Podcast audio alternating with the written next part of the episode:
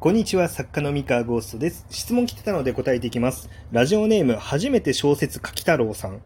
えー、はじめまして、いつもラジオの内容が面白く拝聴させていただいております、えー、僕は以前から小説を書きたいと思っていたのですが、最近アニメからインスピレーションを受け、執筆に取り掛かろうと思った次第です。えー、三河先生にお伺いしたいのが、今回初めて小説を書くにあたって、プロットを書いてストーリーを書いていくというのはわかるのですが、プロットを書くことにハードルの高さを感じてしまいます。というのも、最初から綿密に物語を決めるということが難しかったり、え、キャラクターの設定をどこまで書くのかや、そもそも考えている最中にプロットを書くのではなく、その前にすることがあるのではないか、などの疑問から立ち往生してしまいます。えー、これらは僕のリサーチ不足かもしれませんが、プロット制作前にすると良いことや疑問にお答えいただけると一歩進めそうに思います。初歩的な質問で恐縮ですが、お答えいただけると幸いです。はい。えー、ということで、えー、初めて小説書き太郎さんありがとうございました。こちら答えていこうと思います。えー、まあ、初心者の方ということなので、まあ、かなり優しめと言いますか、まあ、軽めの、え、話をしていこうかと思います。え、プロットを制作する前にすると良いことというのはですね、まあ、おそらくなんですが、まあ、この質問くれた方は、物語っていうものが、まだうん、どういうふうに作られているのかっていうのを理解していない状態だと思うんですね。で、えー、そういった方にが、まあ、まず最初にこうやった方がいいって思うのは、まあ、そうですね、あの、二通りかなぐらい、あの、ありまして、まず一つが、えー、おっしゃる通り、プロットのことを何も考えずに、なんだろう、とにかく、なんか本文らしきものをもう書いてみると。うん。まあ、とにかく何でもいいから書いてみようみたいな感じで書いちゃうっていうのがまず一個あですね、うん。やってみてもいいんじゃないかなっていうのが。で、えー、もう一つがですね、あの、物語っていうのは何なのかっていうのを、あの、しっかりとこう本を読んで調べるっていうことをやってもいいのかなと思います。まあ、あんまりね、これを先にやりすぎても頭でっかちになっちゃうだけっていう危険性もありますので、あんまり推奨するかっていうと、そんなに推奨しないんですけれども、こう、なんだろうな、あの、現状、物語が何なのかっていうことまだ分かってない可能性があるんですよね。なので、まあ、ハリウッドでライティングバイブルでもいいですし、まあ、他にも神話の法則だったりとか、まあ、いろいろと物語って何なのっていうことについて、えー、分解して、えー、プロットに求められることって何みたいなこととかが書かれてる本っていうのは、まあ、世の中にいくらでもありますので、まあ、それらを買って読んでみるっていうのも一つの手だと思います。えー、で、そもそもですね、そのプロットを、プロットを考えるハードルの高さっていうのもちょっとよくわからなくてですね、あの、プロットって創作の中で、まあ、おそらく一番楽しいことの一つ、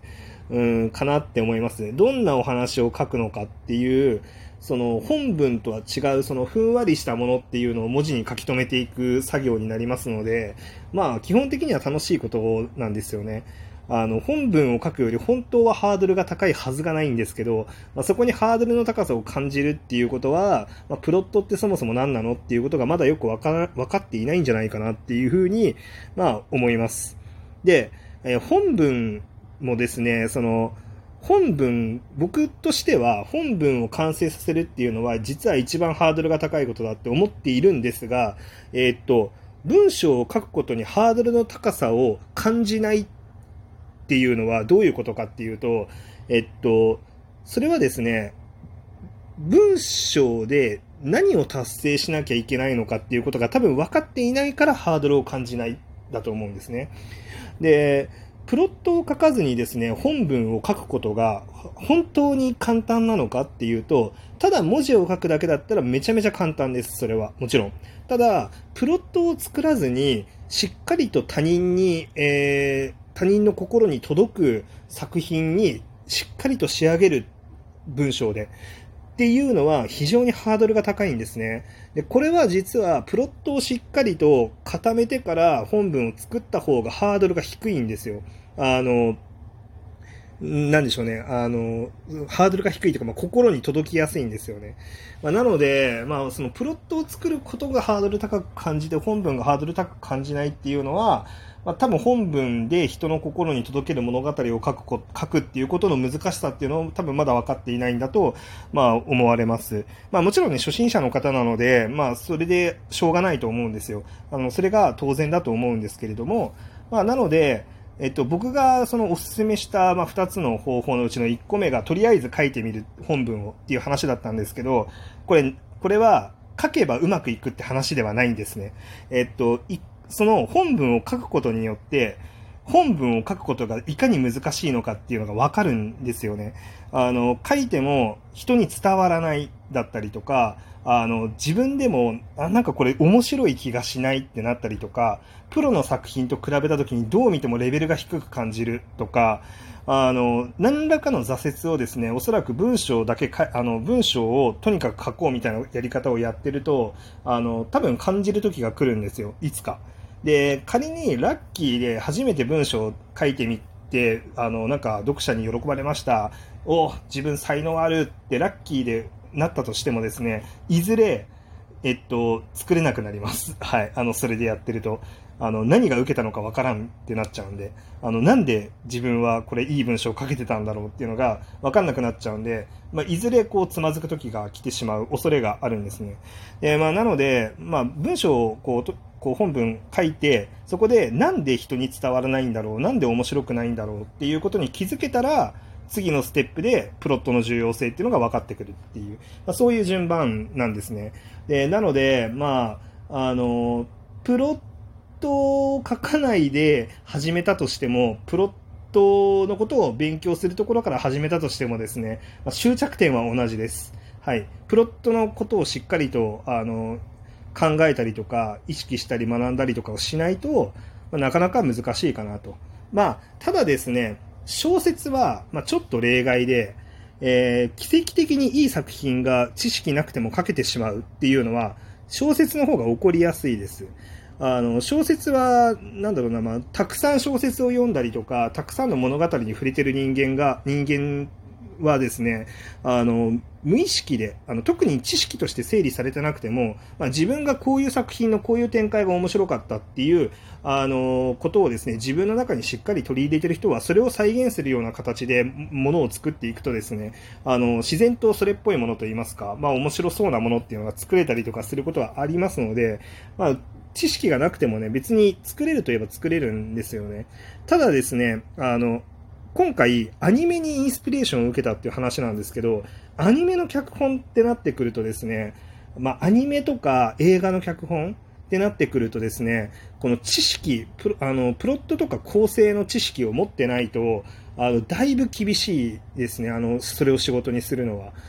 こう、まあ、もちろん、それでもラッキーでできちゃう人もいるのかもしれないんですけど、まあ、いかんせん小説よりも厳しい尺があり、あの、情報の伝え方のね、あの、テクニックとかも、まあ、なかなかシビアなんですよね、小説よりも。まあ、なので、この辺のプロットの知識っていうのを持ってないと、だいぶきついと僕なんかは思います。はい。で、まあ、なので、まあ、基本的にはプロットを作るっていうのはやった方がいいと思いますよと。で、プロットのことが、まあ、まず、ど、なんだろう、多分あんまり分かってないと思うんで、その、まあ、まず調べてくださいと、それについては。で、あの、完成してる作品が、どのようにプロットで整理されてるのかっていうのを逆算して考えてみるっていうのも、まあ、やった方が良くてですね、あの、あなたがインスピレーションを受けたアニメっていうのは、じゃあ冒頭の最初のシーンっていうのは一体どういう目的があって、そのシーンがなければならないのか。えー、その主人公のセリフっていうのは、一体どういう目的があってこのセリフが配置されているのか、えー、主人公と、じゃあ最初に出てきた登場人物の行動とか、まあ、どういう、その物語全体の中でどういう役割を持っている、あの、セリフなのかっていうのがですね、一個一個、あの、しっかりと、あの、分解できるんですね、プロットの知識があると。で、その、逆に言うと、そのプロットの段階でしっかりそこが、あの、ここではこういうセリフが必要です。これはこういう場所で、こういうことが起こってることが必要なんですっていうのが整理されていないとそのシーンは生まれてないんですよ。で、それがですね、プロットのことをしっかりと、あの、学んでいると、まあ、学んだりとか、プロットが作れるようになると、まあ、自然とね、まあ、それが分かるようになっていくんですね。えー、なので、まあ、あの、プロットはね、ちゃんと勉強した方がいいと思います。あの、まあ、今、例えば僕今期のアニメで言うとリコリス・リコイルっていうアニメが結構面白くて見てるんですけど、あのリコリス・リコイルの冒頭のシーンだったりとか、あの会話だったりとかも、あの意味なく配置されてるわけではないんですよね。あれ、こういうシーンかっこいいな、とりあえずかっこいいから置いてみようかな、みたいな、そんな感じで置かれてるわけではなくて、あの、これ主人公、まあ、ダブル主人公ですよね、リコリス・リコイルって。まあ、あの、タキナっていう女の子と、えー、えー、と、千歳っていう女の子の、まあ、ダブル主人公なんですけど、まあ、タキナが千歳の働いてるお店に行くまでの、まあ、流れがまあ冒頭にあるんですけど、まあ、そこって結局、そのタキナっていう人間がどういう人間なのかっていうのをしっかりと規定する、その、